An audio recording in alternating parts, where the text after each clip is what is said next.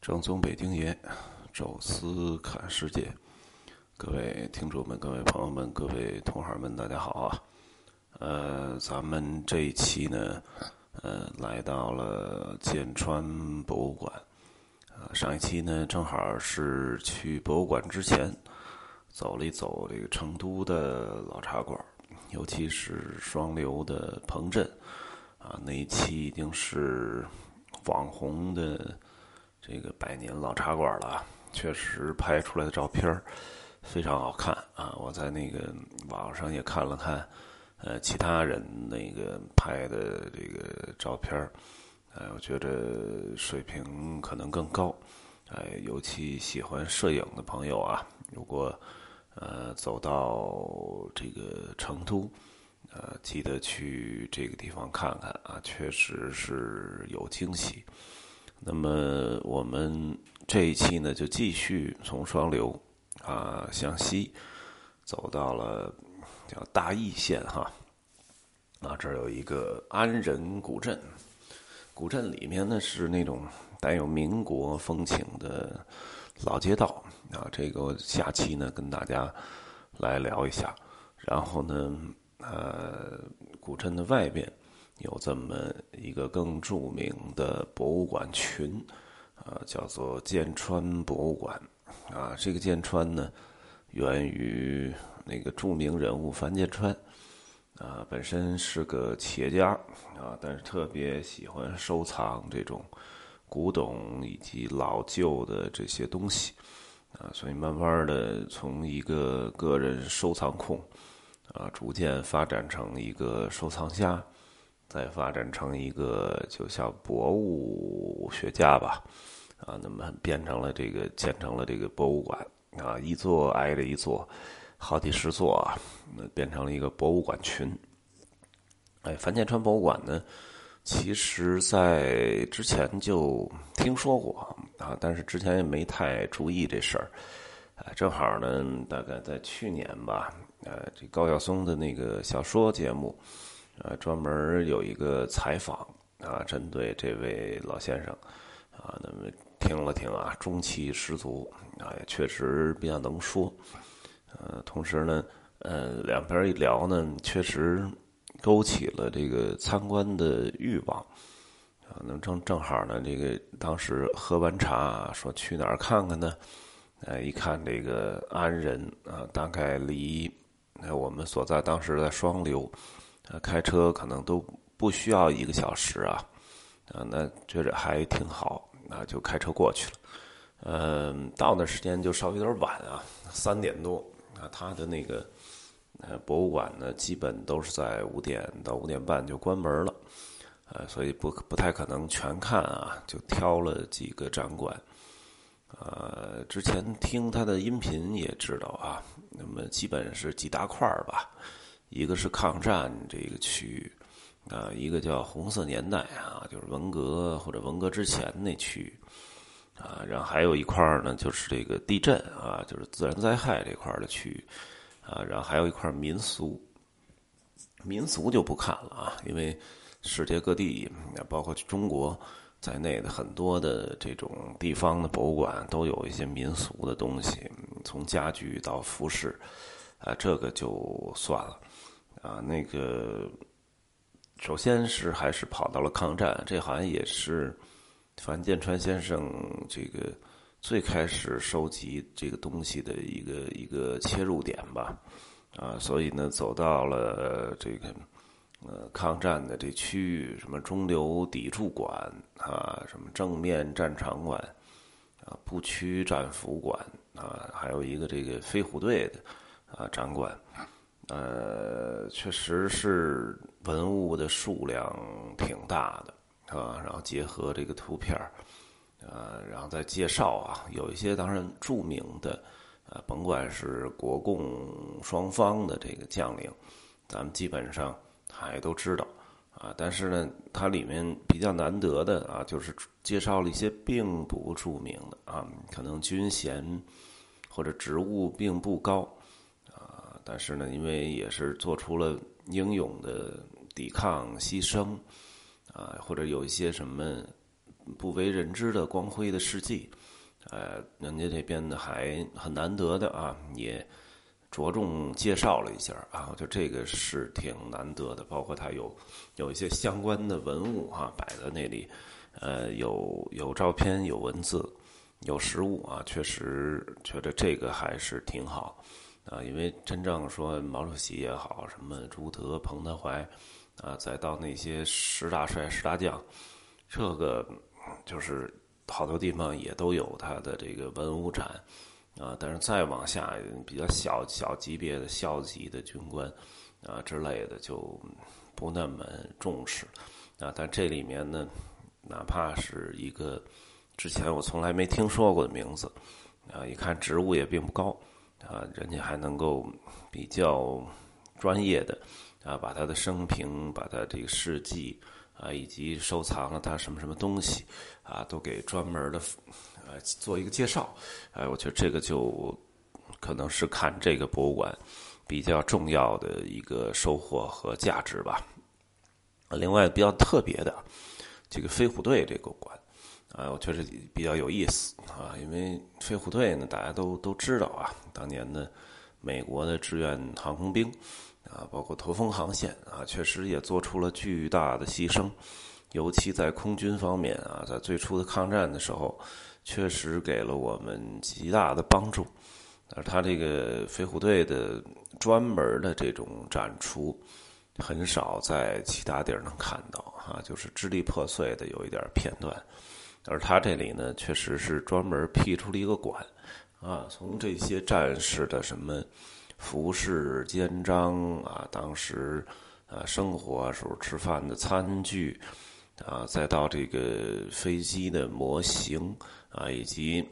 他们在雪山里边发现的这些什么飞机的残骸啊，这些东西都在里面有展出。哎，我觉得这个也是非常难得啊，能够比较集中的啊看到有关于飞虎队这一段的记录和实物啊，这个也让我觉得挺好。呃，正面战场啊，其实主要是国军啊，那么也看到了他们的英勇的抵抗的事迹啊，包括那个什么中正舰啊，包括这个当时生产的一些瓷器什么的。啊，那么此战到底什么全国抗战啊？那确实还是能感觉到那个正面战场那种豪迈的气概吧。呃，抗战是一块儿啊，然后专门去了一趟呃地震馆啊，这正好在正中间看着呢也比较新啊，应该是后来呃这个建筑年代比较近的啊，因为本身这个地震发生就是十年前。哎，所以建这馆应该是更近的时代，啊，那么里边呢展出的东西其实就是文物价值谈不上啊，因为就是十年内的这些收集到的当时救灾的这些设备啊，然后包括一些呃地震之后毁坏掉的什么这个车的什么这个残骸啊，包括一些什么实物啊，包括一些什么。当时啊，领导什么做指示的文件啊，那么再加上一些照片吧，呃，基本复原了啊。这个地震的时候，啊，那个整个从上面政府到下面民间的各种这个人的状态啊，包括这些设备啊、这些工具啊，基本复原了当时的那个样子。呃，而且挺让我意外的，那个因为之前没专门查，呃，这汶川大地震的时候，那个朱坚强哈，也就是救出来那只小猪，也在这儿养着呢，而且都过了十年了哈，居然还活着，而且这个好像貌似还挺健康，咱之前没看过猪到底有多长时间的寿命啊。这居然还在这儿待的挺舒服啊！这也是意外啊，同时也感觉很欣慰。呃，也不是说这个采访完了就没人管了哈，人家还专门给找了一窝哈，还专门养着。呃，再就是红色年代馆啊，看了几个，呃，一个这个三线航空啊，就是说当时面对苏联的压力啊，我们在东北的，在那个内蒙的前线的这些工厂，尤其是关于国防航空的，开始内调到了国内的三线城市啊。当时能看到的什么机床啊，什么呃这些东西，然后摆了两架这个飞机，一架强五啊，这就是已经很老了。然后还有一架是这个轰炸机啊，这应该是咱们的轰轰六轰六吧，啊，应该也不算特别老啊，现现在用才是轰八，啊，然后还有一个呢，就是这个红色年代的这个陶瓷啊，那时候啊都是那个红卫兵的什么头像，当然毛主席的啊，什么列宁的、斯大林的啊，还有各种大标语的啊，这种。呃，瓷器啊，也确实是挺有历史的这种鲜明的辨识度的哈。看了看，确实还不错，馆藏丰富，没得说。而且呢，有些东西虽然从这个实际的价值啊，就是你要把它送到古董市场卖，可能也卖不了多少钱啊，或者有的根本就不是一件这个古董啊能够销售。啊，但是呢，作为一个记录啊，见证这个历史啊，放在这里啊，那么慢慢的让大家都熟悉和学习，呃，这个价值是非常大的。呃，说一点缺点吧，呃，我觉得有一点这个场馆的展览方式有一点落后啊，因为它这个整个场馆好多都是刚建成没几年啊，那么。呃，这种就是一个玻璃玻璃玻璃柜，然后里边放几件文物，然后后边一个那种呃彩彩色打印的展板，然后照片啊，这种博物馆的展览形式其实已经很落后了哈。因为这个呃，怎么说呢？就是咱们这个呃，现在最近几年，应该是在两千年之后吧，呃，博物馆从外边的建筑设计到里面的展示设计，啊，都有了跟原来就是八九十年代有了翻天覆地的区别，啊，所以呢，呃，再看那种就感觉就像是七八十年代建的那种博物馆，啊，然后展览的形式啊，包括里面空间的安排，呃，更像是展览馆啊，而不像博物馆，啊，包括呢。呃，冬天的成都其实还是挺冷的，呃，但是里边博物馆里应该都没有开空调，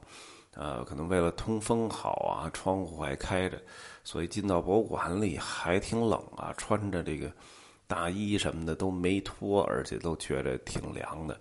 呃，再加上人员有点少啊，它的博物馆内部的维护啊，虽然地面很干净啊，但是一些。比较高的什么墙角啊，有潮发霉的那个掉墙皮的那种，呃，看到了好多，啊，说明这个可能人员维护的人人的那个数量也不够，啊，其实我建议啊，就是建多建是没问题，啊，那我建议呢，在这个区域建一个核心的场馆。啊，这个多投资一些啊，然后从外形的建筑啊到里面的规划，都是那种全新的现代化的博物馆。然后同时呢，呃，把那些可能最具有历史价值的啊，这个见证历史过程的，或者说是一级文物吧，啊，这些东西，哎，给集中的展示一下啊，那么用一种全新的形式啊，那么把它做出来。那么后边这些呢，也可以保留。那么就是说，如果实在时间较紧张的，可以通过看那一个博物馆，啊，就把这个千川博物馆这区域全都能大致了解一下，啊，当然如果更有兴趣，时间也更富裕的，在里面慢慢再转，啊，我觉得这个可能会，嗯，效果更好啊，这就是我一个是觉得可能能提出来的不足，以及 一点建议。啊，当然，这个建川先生非常不容易啊！我看现在还在建设更多的博物馆，呃，也祝他这个能够开到一百家，啊，确实是从这个人的奋斗历程上很难得啊，也难以复制，呃，能看到这个，我觉得已经很不错了啊！也推荐大家啊，到成都的话，有兴趣到安仁去看看那个古镇，同时呢，也看看这个博物馆哈。呃，这期呢就跟大家聊到这儿啊，咱们下期再聊。